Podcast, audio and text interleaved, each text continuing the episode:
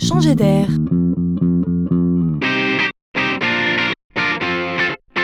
C'est la chronique de Laurent Collen. Tous les jours, nous observons à quel point l'innovation bouleverse nos vies. Ce qui est en train de se passer dans le domaine de la santé est tout bonnement révolutionnaire. L'espérance de vie augmente et avec elle les coûts liés à la santé. Pour réduire ces coûts, il n'y a qu'une seule voie, prévenir les maladies.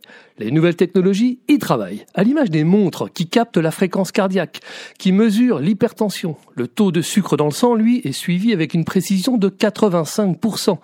Les anomalies cardiaques courantes sont détectées avec un taux de précision de 97%. Et c'est l'intelligence artificielle qui interprète les électrocardiogrammes.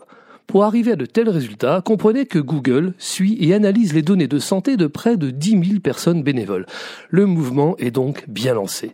Les assureurs, eux, investissent lourdement pour inciter leurs clients à soigner leur santé en prévenant les maladies. Ils poussent à la roue donc pour que leurs clients usent de ces technologies.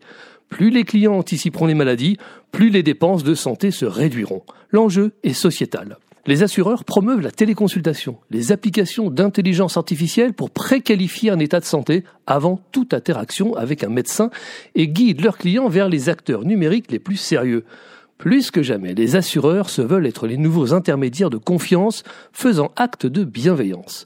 Mieux vaut prévenir que guérir est le proverbe qui résume le mieux l'enjeu de la santé en ce début de 21e siècle.